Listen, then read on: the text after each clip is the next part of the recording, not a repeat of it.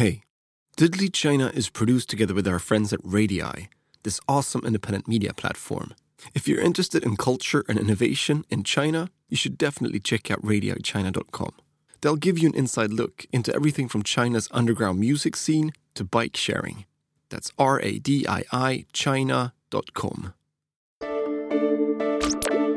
lot of people try to compare it to Snapchat, but I think it's actually Snapchat plus Instagram plus Douyin or TikTok, right? As it in the West. So I think it's it's it's more than just Snapchat, that's for sure.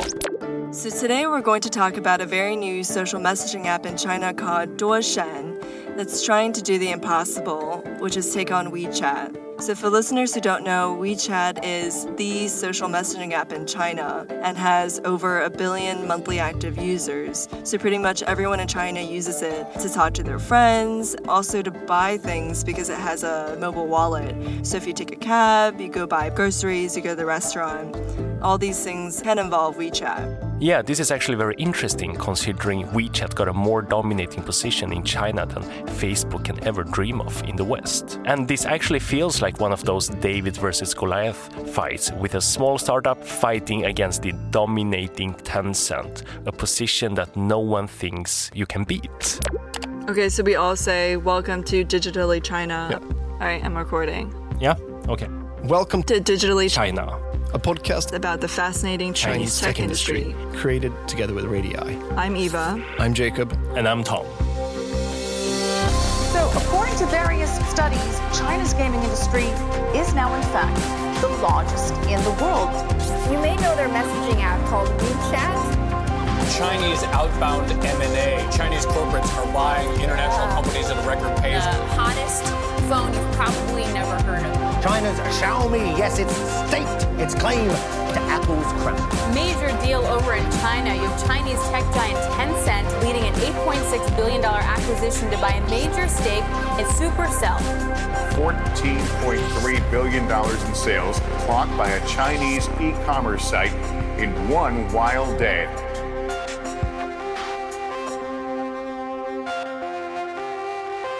So, to understand more about the social trends driving the development of Duoshan, we spoke to Ashley, who is an expert and watches the social media space in China very closely. Hi guys, my name is Ashley. I run a digital agency in Hong Kong and a training company that helps marketers to understand Chinese social media. So Duoshan has been online for about a month now, or a little bit more. And after playing around with it a little bit, considering I have no friends in the TikTok space, you know, uh, because I don't use TikTok daily, uh, I really had a hard time understanding what makes this app actually good and how it can compete with WeChat. So, to be honest, like when I did open the app, the UI and the UX is still pretty crappy, and maybe it's because it's only been online for a month. Typical, like first build it out, get user feedback, and then adjust it. But mm-hmm. Duoshan, at its core, is a video sharing app. So maybe not that different from TikTok in some ways. There's this huge button. You can record short videos using that. So you can do like uh, what you ate for breakfast, your beach holiday, whatever people like to share. And these videos only last for 72 hours. And then there's another part, which is social messaging, which is pretty straightforward. You just message your friends. And then the last part is called The World. And that's where you can browse public videos, so stuff that people are willing to share with strangers. And there are features that are interesting and a bit unique, but you only discover them through chatting with other people, which is tough if you're not really active in TikTok. So, for example, I was messaging a friend and I, I realized that whenever you type a word, it will suggest a corresponding sticker for it. So, for example, if you write like haha, a sticker, different emojis and memes and stickers related to haha or laughing will pop up. I haven't used it enough to know whether or not this is an annoying feature or if it's cool. But I do think it's interesting. You know, they're taking it, the trend of young people using emojis very seriously, or at least they're experimenting with it. If we make a direct comparison to WeChat, what it feels like for, when it comes to the chatting experience and writing text, they try to make it a little bit more fun and interactive to probably appeal to the younger target audience. And for the entire app itself, they also are trying to appeal to the younger target audience, and therefore, kind of videos and Snapchatty type of features are more central instead of only text and audio.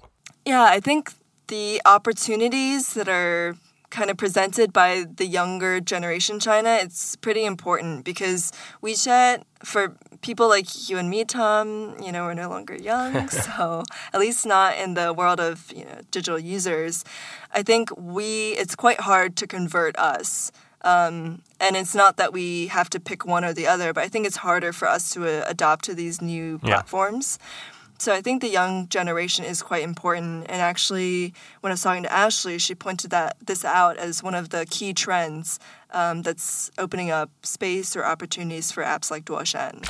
In terms of Duoshan, right now they are trying to launch a new app based on videos and social. They are trying to make it personal, so it's not just random people, you know, commenting on each other's content, but people that you know. So essentially, they want to relocate this personal, tight uh, relationships from WeChat uh, onto Duoshan, but this is still very far away. So that is why they also start with a younger market, younger demographics.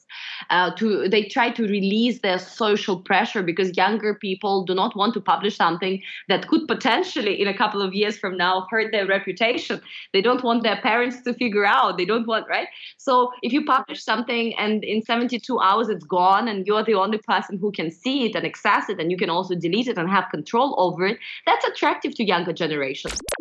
If you go on a Duoshan profile, all you will see are these very ephemeral, disappearing stories. Stories has become this weird generic term for disappearing videos, right? So all you see are stories. There's no permanent feed of curated photos or videos. Like for TikTok, you do have this. So if I'm like um, a social influencer, I'll probably have like a nice curated collection of my videos. So if, if someone goes onto my profile and they want to know what I'm about or my brand is or why I should watch their videos, I can see very clearly from their profile. Yeah. But on Duoshan, because everything disappears, you have to constantly create content basically. You share your life on the go without, you know, without overthinking it. So you're having lunch, you're, you're, you're basically snapping a picture or a video and you put it out there. So you tell all your friends or whoever is watching you that, oh, you're having healthy lunch and avocados on the table. So it basically takes a bit of um, a bit of that um, pressure off um, in terms of the quality of the content that you put out. So it's not about creating content, it's about documenting what's happening in your life. And people generally enjoy it, especially those that have something to document. And people that watch them, they love watching it because, you know, they see a real person going through his or her day.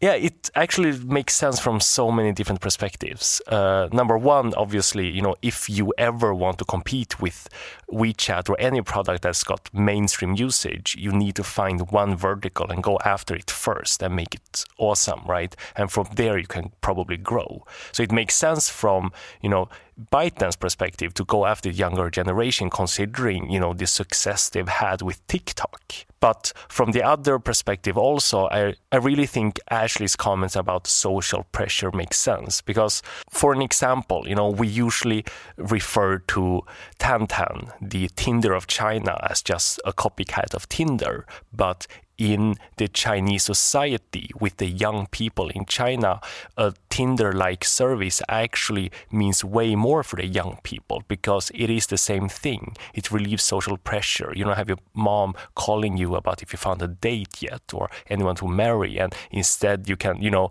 kind of take power and control over your own life. While Tinder in the US is literally just a tool that makes it more efficient to date. But without Tinder in the United States, you still have a culture of dating and people talking to each other at bars and you know social happenings where you can actually meet people. And it feels a little bit the same thing if we are to compare Snapchat for young people in the United States and the function it fills for them versus a Snapchat type of product in China and what that actually means for the young people here. Yeah, and I think one of the big gripes people have about WeChat sometimes is that it blends your work and personal life. Yeah. So if you go on your moments or, you know, the term for WeChat's newsfeed, you'll see stuff from your coworkers, people you've met through work. Like for example, people that I've interviewed, you know, I inevitably add them on WeChat probably. I see their stuff. Mm-hmm. Like any social network, it's a bit harsh to delete people after you don't talk to them anymore. So you kind of accumulate all these random people from your life, many of whom you don't speak to anymore, right? And when you go on your news feed, that's all combined together. And if you post something, you have to do something very specific to make sure only certain people see it. So I know some people will tag people and put them into different groups in WeChat, and then you can say, I'm going to share this, but only people from my family group can see it. Yeah. But I think um, it's quite annoying, right? So I think that because it disappears, there's less burden, or, you know, you don't have to think as much about curation or how people will perceive it. Yeah, and it makes more sense for young people because, you know, if you look at you and me as users, Eva, I mean, honestly, we have pretty boring lives. We are becoming older, we have jobs, and we don't do anything. And especially, we didn't grow up in that type of social media environment where we actually want to share a lot of dancing videos and funny stuff, you know? So there is less things from our personal life that would collide with the kind of image or perception we need to have because of our professional lives. But for a young person, let's say a university student that just you know uh, went into the professional life, started working at KPMG or whatever, you know what they do on their in their personal life and the KTV songs they do and the content they like is so different versus what you want your colleagues at KPMG to see. Yeah, so so far what we've mentioned isn't unique at all. You know, like stories, that's pretty ubiquitous in Western social media. I think it's actually fascinating that it hasn't taken off earlier in China, mm-hmm. right? Like Snapchat launched its stories in 2013. It's 2019 Yeah. now. And I think like the direct messaging, obviously not unique, but I think what is different is the AI capabilities in Duoshan.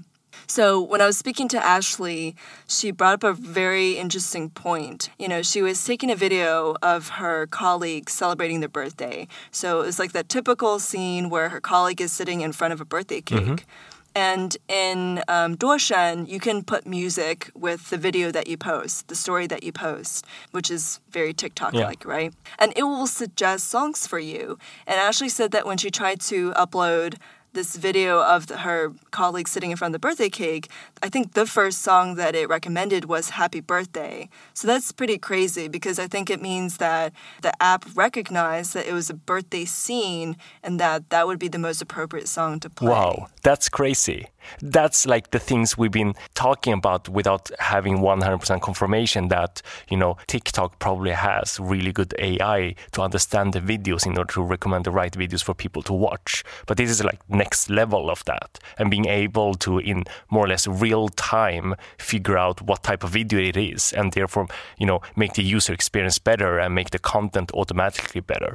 Yeah, and it makes me think again um, back to two years ago when uh, ByteDance, which is the company behind TikTok and Duoshan, when ByteDance had their AI conference in Beijing, um, the head of the AI lab talking about how image recognition is so powerful because it's language agnostic. So even if we weren't in China and we uploaded a birthday scene like we're in the US, as long as there's a cake with candles, um, and they recognize that, then they can they will probably recommend this happy birthday Yeah. song, um, and and so they can tag similar content without having to process what people are saying, which I think is really. Um, really cool and also powerful for content curation, Yeah, right? this is brilliant, and this is the type of things that actually makes a company build immense, you know, unique value and technology.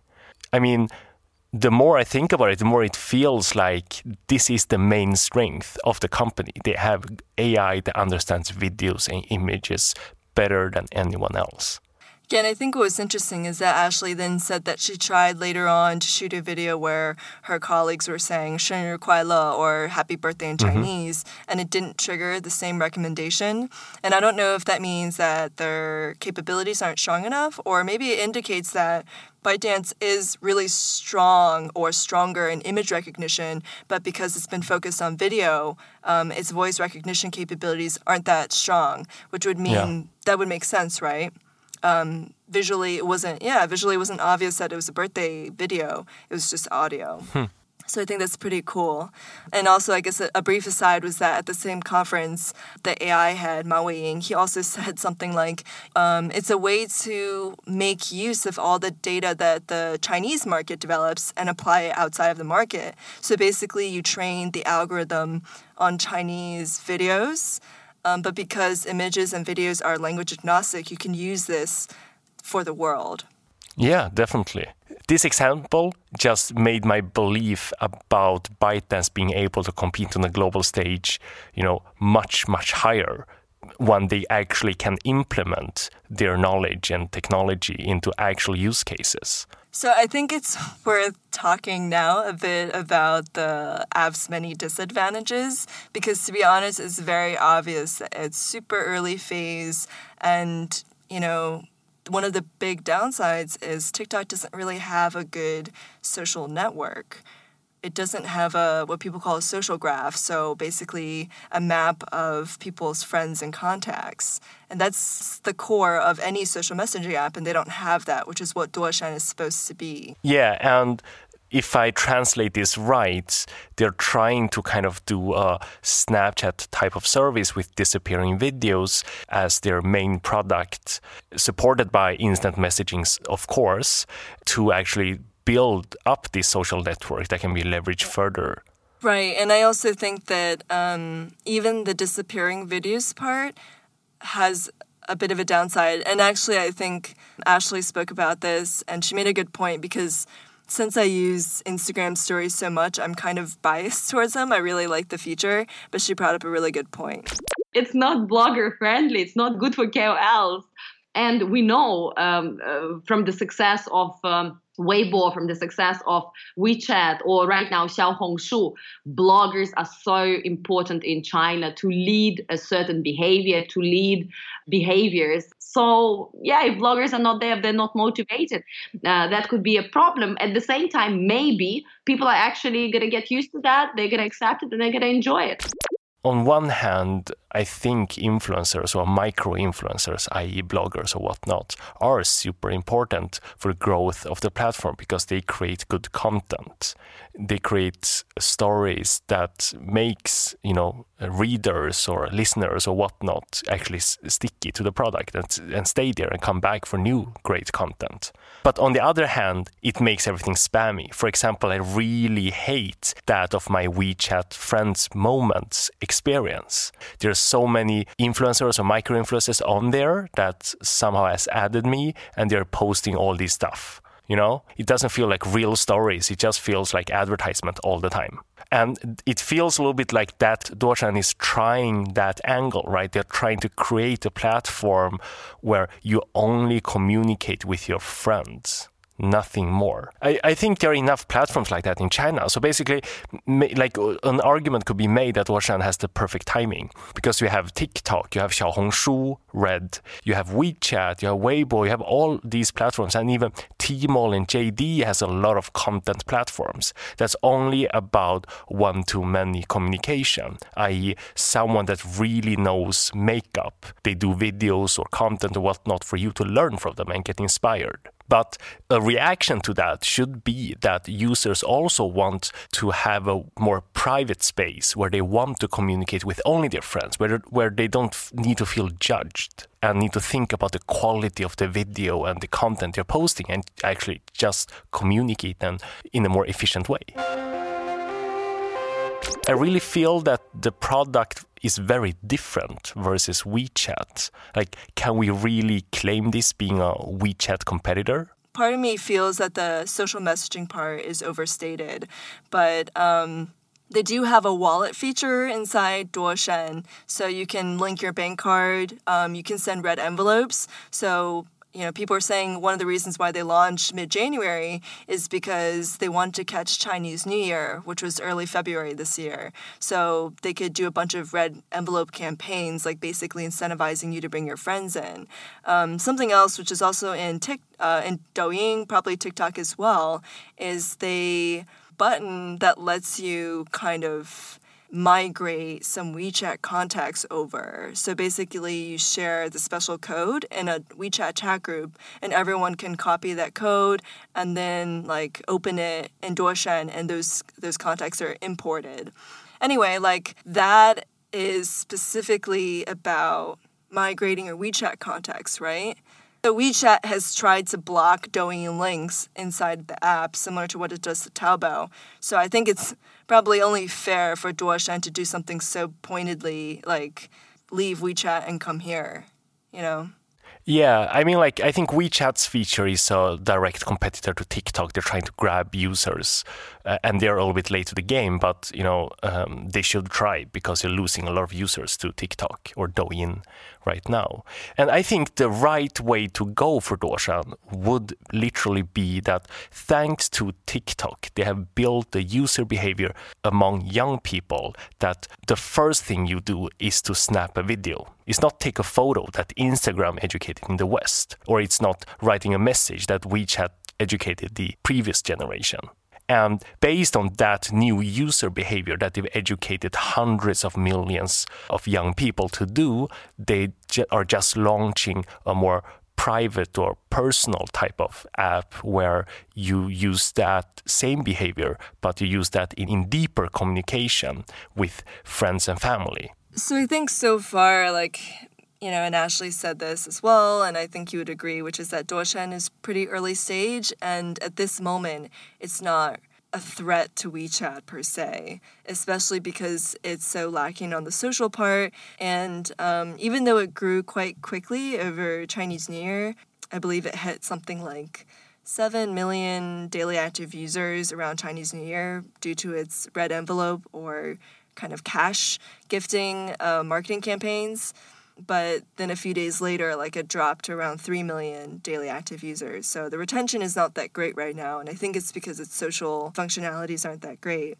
But I, I think it's still, even knowing that, I think it's worth discussing because I think the company behind Duoshan, which is or ByteDance, they have grown tremendously over the past few years, and I think they're one of the few Chinese companies that's been able to be so successful overseas. So I think already TikTok is very popular outside of China, right? Like it's in number two, or at least in the top app rankings, ahead of Messenger, Facebook, and Instagram, too, I think.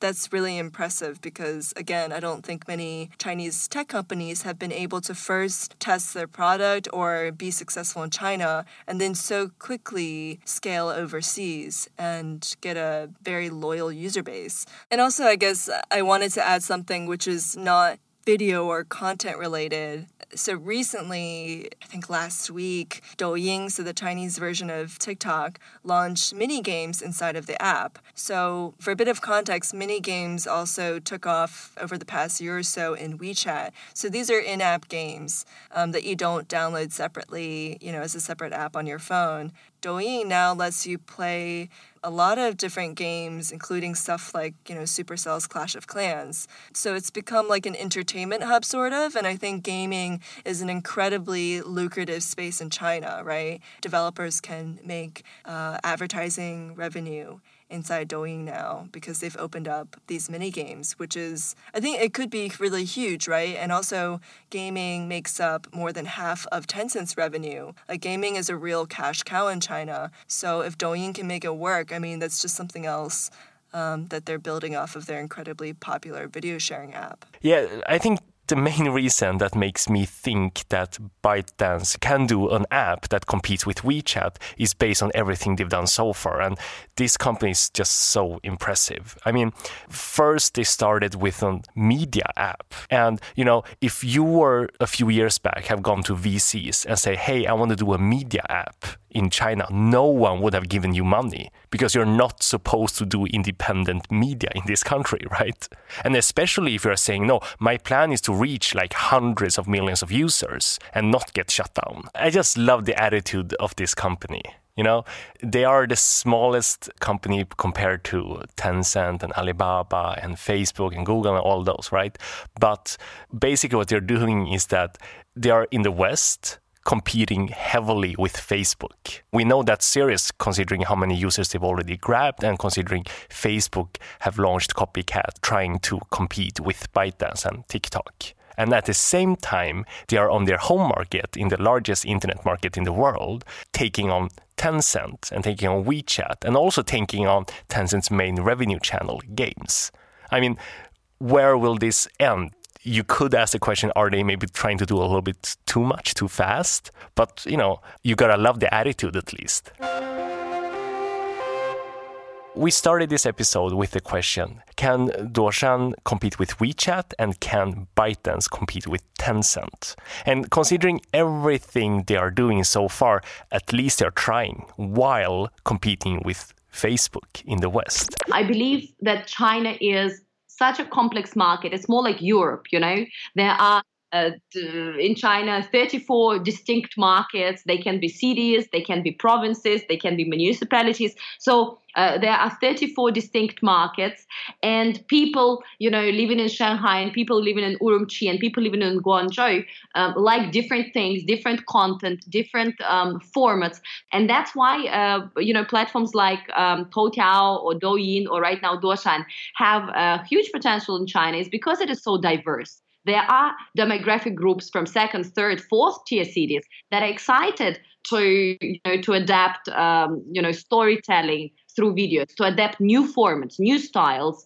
Um, and you know essentially they have huge pool of these kind of customers I think in the home market, and I think the broad consensus or how people think about China's tech industry now is that there's very few opportunities left. And I think it's not just China, right? Like in the US, Google, Facebook, or FANG, right? Like you have these cohorts of incredibly powerful and enormous tech companies that make it very difficult for startups to carve out a space for themselves. So I think with ByteDance, Duoshan, you know, Douyin, TikTok versus Tencent, WeChat, etc. Um, I think in China, what's interesting is that there are still these opportunities left. Like that's what um, ByteDance kind of shows, right? Yeah, I mean, I, I guess the only thing that's going to be a huge challenge for them is if Tencent and Facebook start pushing back very hard at the same time. Because then the question is whether they have the bandwidth to handle competition from both of them at the same time, considering how much users and how much money these two companies have.